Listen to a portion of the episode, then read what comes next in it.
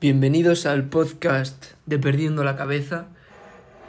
En el podcast de hoy voy a tratar un artículo que he escrito que se llama Las grandes mentiras, que se titula Las grandes mentiras solo son eficaces en mentes solitarias.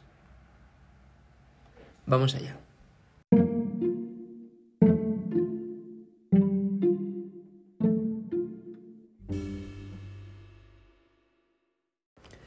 Bien, en realidad, eh, si estáis buscando el artículo al que hago referencia, no le vais a encontrar porque no se titula así, se titula Lentes para observar mentes solitarias.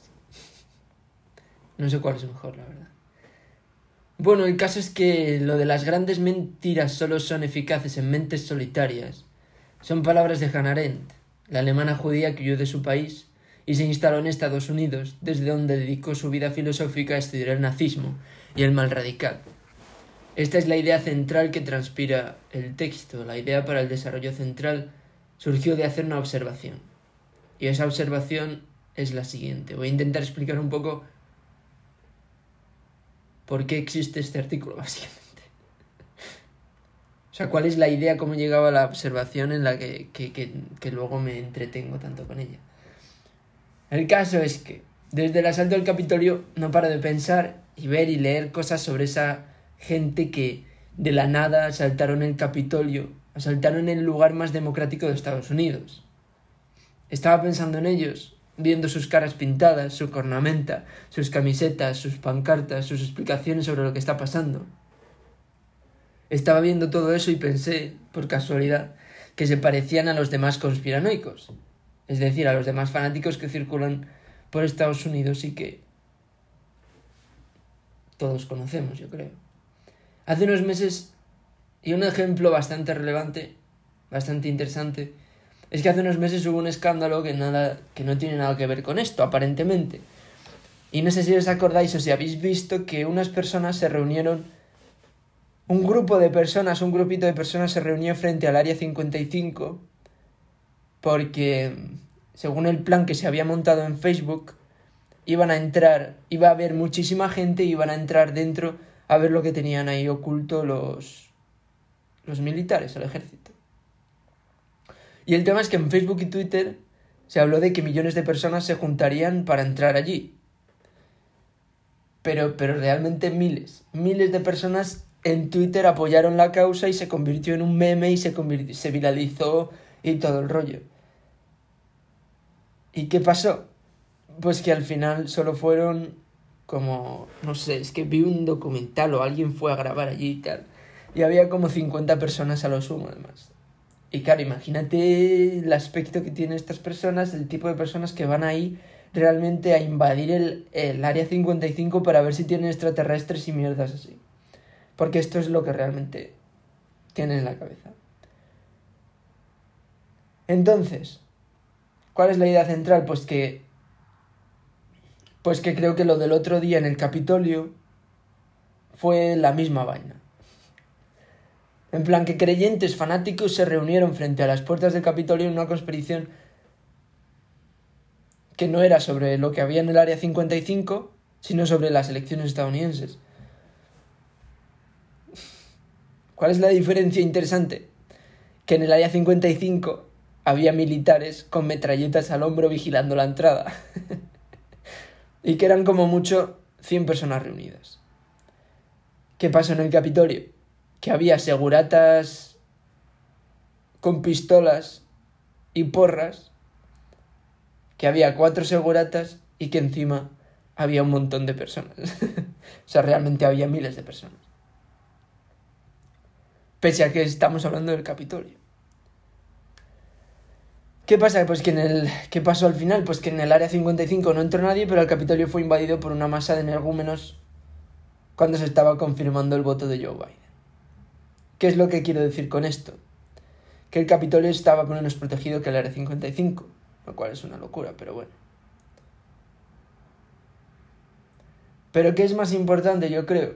Es, es que los dos grupos de gente tienen la misma pinta tienen la misma pinta, siguen el mismo esquema psicológico y son en esencia intercambiables, digamos.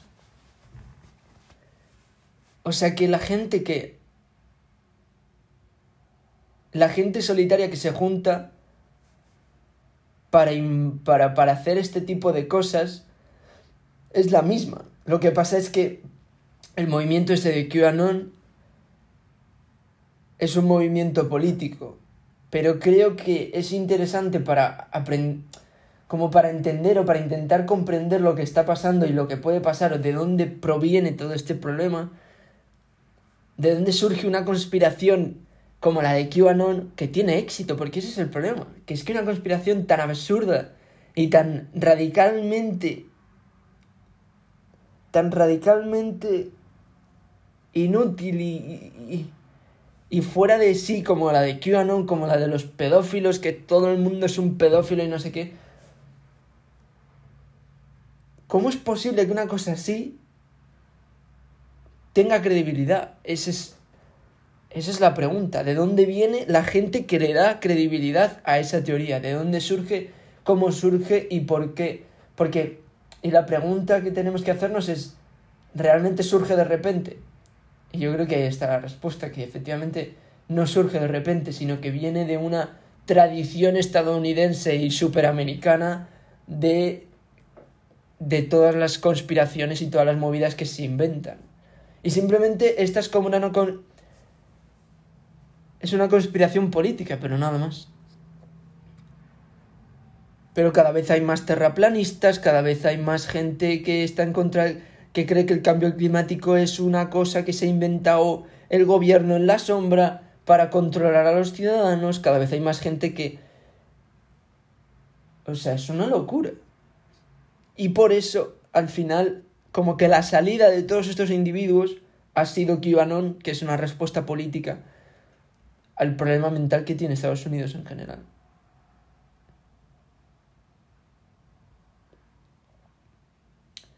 Entonces, bueno, ¿qué quiero decir con esto? Pues que el problema viene de muy atrás. Viene de que Estados Unidos lleva décadas creando el caldo de cultivo que ha vuelto a tantos individuos fanáticos de Trump.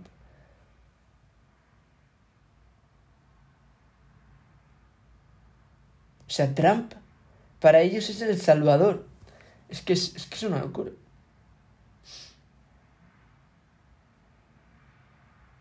Entonces, bueno, en el siguiente artículo lo que voy a intentar analizar es son las causas psicológicas de que llevan a esa que llevan a esa a esa gente realmente a, creer tan fervientemente en este tipo de ideas y a dejarse llevar por estos caminos. Y yo creo que ahí tiene mucho más sentido el título este, de las grandes mentiras solo son eficaces en mentes solitarias.